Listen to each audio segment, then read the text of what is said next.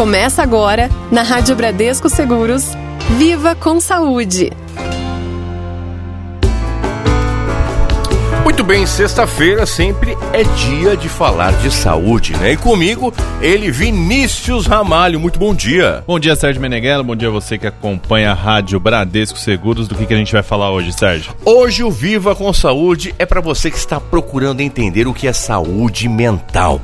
E quais são os transtornos mentais mais comuns, né? Ou saber se aquilo que você tem sentido pode estar indicando que alguma coisa não está indo muito bem com sua mente e emoções. Não é segredo para ninguém que 2020 não foi um ano fácil, né, Vinícius? É isso, foi quando a nossa resiliência foi colocada à prova. Situações como a que vivemos, com algumas privações e falta de previsibilidade, podem impactar na saúde mental.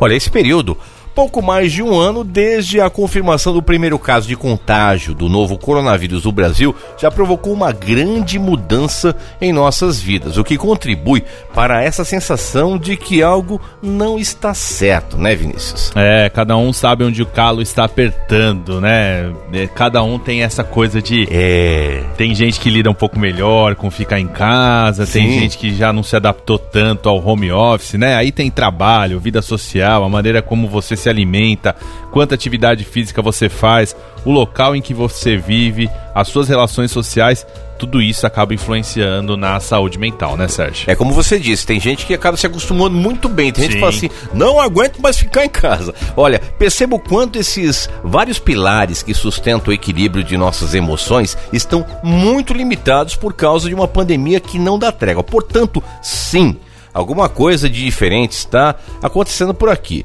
A grande questão, a partir deste ponto, é entender o que é doença e o que pode ser apenas uma fase difícil, né, né Vinícius? É, então vamos lá, vamos falar o que é a saúde mental, né? Hum. A sensação de bem-estar, de conforto e equilíbrio. É a capacidade de lidar com as questões do cotidiano sem que isso faça com que nós nos sintamos de alguma forma sobrecarregados e sem sobrecarregar os demais. Olha, esse foi o conceito de saúde mental resumido pela Carmita Ábido, que é psiquiatra e professora do Departamento de Psiquiatria da Faculdade de Medicina da Universidade aqui de São Paulo, em conversa com o Viva Longevidade. É um conceito amplo que vai além da ausência de algum transtorno mental. A saúde mental está dentro daquilo que definimos como saúde. Érica Pessoa, também psiquiatra, diz que é o indivíduo que consegue lidar com as questões da vida com as suas emoções de uma forma que não prejudique a si mesmo nem ao outro. Agora fica aquela pergunta: como cuidar da saúde mental, Sérgio Meneghello? Olha só, se falta saúde mental, o manejo das emoções fica comprometido. O transtorno mental é, portanto, a doença que se desencadeia de um desequilíbrio persistente e que se manifesta em alterações emocionais, comportamentais e até físicas, é Vinícius? É, as definições conversam entre si, mas no mesmo mas no caso, né, o transtorno uhum. mental é a doença que se desencadeia de um desequilíbrio permanente e que se manifesta em alterações emocionais e de comportamentos. A saúde mental está diretamente ligada às ações de promoção da saúde. Olha, então, se você quer cuidar dela, se quer evitar ou minimizar os riscos de desenvolver uma doença, faça aquilo que sabidamente é saudável e fará bem a você. Isso significa dormir, e acordar regularmente no mesmo horário, manter uma rotina de exercícios e uma boa alimentação, trabalhar e ter um tempo para você, né? É, e uma boa rotina é remédio, né? No sentido de ser curativo e promover a saúde. Agora, quando o sinal de alerta deve acender, né, Sérgio? As ações que a gente citou, infelizmente, não garantem que uma pessoa não vá desenvolver um transtorno mental. Olha só, uma pergunta. Então, como saber se as coisas não estão tão bem? Antes de tudo, é preciso lembrar que episódios esporádicos de tristeza ou desânimo não são indicadores de que uma doença se instalou. Agora, se eles se repetem há mais tempo, duas semanas seguidas ou mais, aí é hora de ficar atento e já pensar em procurar ajuda. Aí você deve se fazer aquela pergunta, né? Você está animado ou desanimado? Os pensamentos uhum. estão te consumindo muito? Você acha que não está rendendo muito no trabalho ou nos seus afazeres? Ou você está só se dedicando a eles? Olha, outra pergunta: você tem dormido muito menos ou muito mais do que está acostumado? Às vezes, só se perguntar como eu estou me sentindo agora e como estou me sentindo nesses últimos tempos já faz a chave virar. Além disso, alguns sintomas físicos podem aparecer, né? No caso da depressão, dores generalizadas, cansaço, sensação de fadiga, sensação de não estar rendendo, falta de concentração e a memória que começa a falhar. É isso mesmo, quando a memória começa a falhar já é um sinal que é complicado. Insônia ou sono excessivo, que as pessoas pensam a ah, só falta de sono, não, mas o sono excessivo Sim. também, viu? Falta ou excesso de apetite, que às vezes o pessoal sempre pensa no ah, quando você está perdendo, né? Mas quando você tem excesso também é um, é um problema muito grande. Então, e a sensação é que pensamos não fluem o mesmo ritmo, são, mesmo, são um misto né, de sintomas físicos e psíquicos. A pessoa percebe uma relação desproporcional entre o esforço que é desprendido para realizar uma tarefa e o resultado conseguido. Antes, ela pensa assim, não era assim. É, então, no caso da ansiedade, as queixas são de opressão no peito, inquietação, insônia, uhum. tremores, suor, dificuldade para se concentrar, respiração ofegante, tudo isso destaca aí, né, os especialistas, independentemente de um estímulo ou de uma situação de tensão atual. Olha só, Vinícius, a hora de vencer preconceitos. Ninguém gosta de adoecer, né? Ninguém gosta de ficar doente. Mas quando falamos de transtornos mentais, todo mundo pensa, ah, fiquei louco. Não é assim. Existe uma carga de preconceito envolvido. Se você não está conseguindo manter uma rotina amiga de saúde mental, já percebeu alguns sintomas físicos e emocionais mais persistentes e sente que seu cotidiano está difícil de levar em nada e de levar em nada gratificante, é hora de procurar aquela ajuda profissional, né? É, o que se está vivendo não são sinais de alerta para um quadro depressivo ou ansioso. Esse quadro já está instalado e você precisa de uma ajuda especializada. A ajuda especializada pode ser de um psiquiatra, que é um médico com residência em psiquiatria, ou de um psicólogo. Olha, a grande diferença entre os dois é que o primeiro é quem faz o diagnóstico e avalia a necessidade de indicar o tratamento com medicação, mas os dois podem fazer parte do tratamento. Eles não se anulam, mas sim se complementam. Qual procurar primeiro, Vinícius? Vamos tentar responder isso aí, né? Para superar algumas resistências, aquele com o qual você se sinta mais à vontade. Em casos moderados ou graves, avaliação psiquiátrica é imprescindível. E o psicólogo, se perceber indícios de gravidade da doença, deve encaminhar o paciente para essa avaliação. Olha só, transtornos mentais mexem com a nossa autoestima. Como vimos, alguns desses sintomas atingem nossa capacidade de organização e o modo como levamos a vida. Mas eles são tão comuns que podem acontecer com qualquer pessoa, independentemente da faixa etária ou classe social.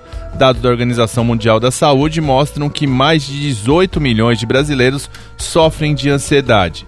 O Brasil é o país com maior prevalência da doença com 9,3%. Olha só, entre as populações com depressão temos o segundo maior contingente, 5,8% da população tem depressão. Apenas 0,1 ponto percentual nos separa do líder, que é os Estados Unidos.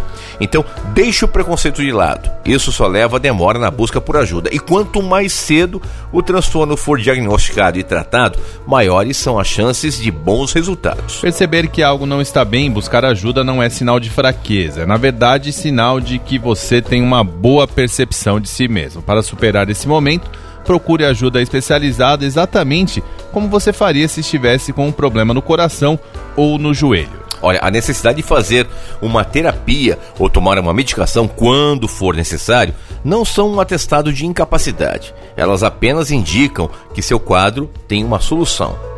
E, e o que você pode fazer para cuidar dessa saúde mental, Vinícius? É, então, vamos lá, vamos dar algumas dicas vamos aí. Lá. Estabeleça uma rotina, né, e tente segui-la com horários definidos para sono, alimentação, trabalho e afazeres, além de diversão. Diminua o consumo de notícias sobre a pandemia Aí você faz o seguinte: eleja um momento do dia para se atualizar uma única vez sobre o noticiário da pandemia. Aí tem uma que é muito importante: faça atividades físicas, né? A Organização Mundial da Saúde orienta 150 minutos de exercício por semana. Também importante, ó, atividades prazerosas. Desenvolva um hobby, isso é fundamental. Cuidar de plantas, tocar um instrumento, desenhar, arrume alguma coisa que faça você sentir prazer, fazer um artesanato. Reserve um espaço para essas atividades que promovem algum entretenimento, alguma coisa que você goste, sabe? Ache alguma coisa, cuide do seu sono. Defina um horário para dormir e acordar e faça disso uma rotina.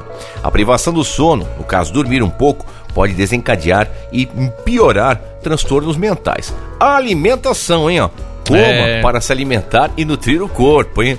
Ganhe de peso pode reverter de forma negativa para a sensação de bem-estar, conforto e de satisfação com a autoimagem. Também tem, ó, das suas relações, hein, Vinícius?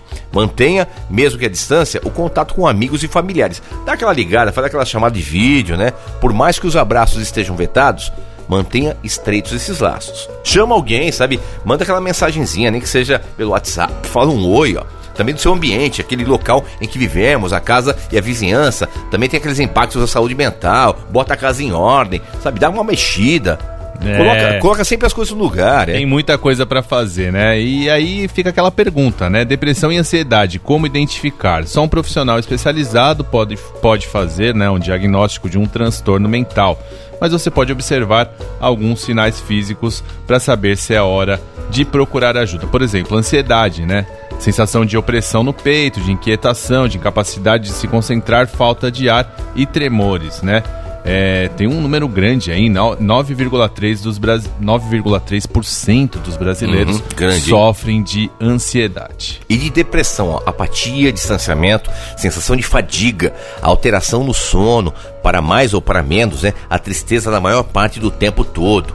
Um grande número também, ó, 5,8% dos brasileiros têm depressão, ainda mais Quanta coisa aconteceu nesse ano todo para você ficar com depressão? O diagnóstico e tratamento. Os transtornos mentais são diagnosticados por meio de uma avaliação psiquiátrica, ou seja, com muita conversa. Dependendo do caso, pode ser necessária a combinação de terapia e medicação, temporária ou então por longo prazo. Não há um prazo para a conclusão do tratamento, uma vez que cada caso é um caso.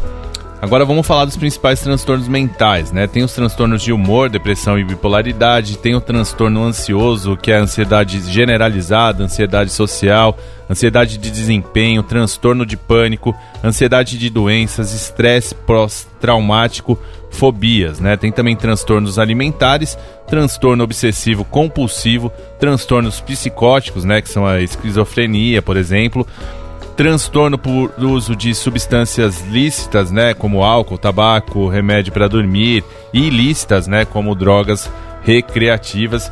Então, acho que é, foi um Viva com Saúde um pouco longo, mas longo. que necessário, né? Nesse momento que a gente está passando. Acho que a gente falou aí de uma coisa muito importante, né, Sérgio? É, duas coisas que eu queria destacar nesse nosso Viva com Saúde.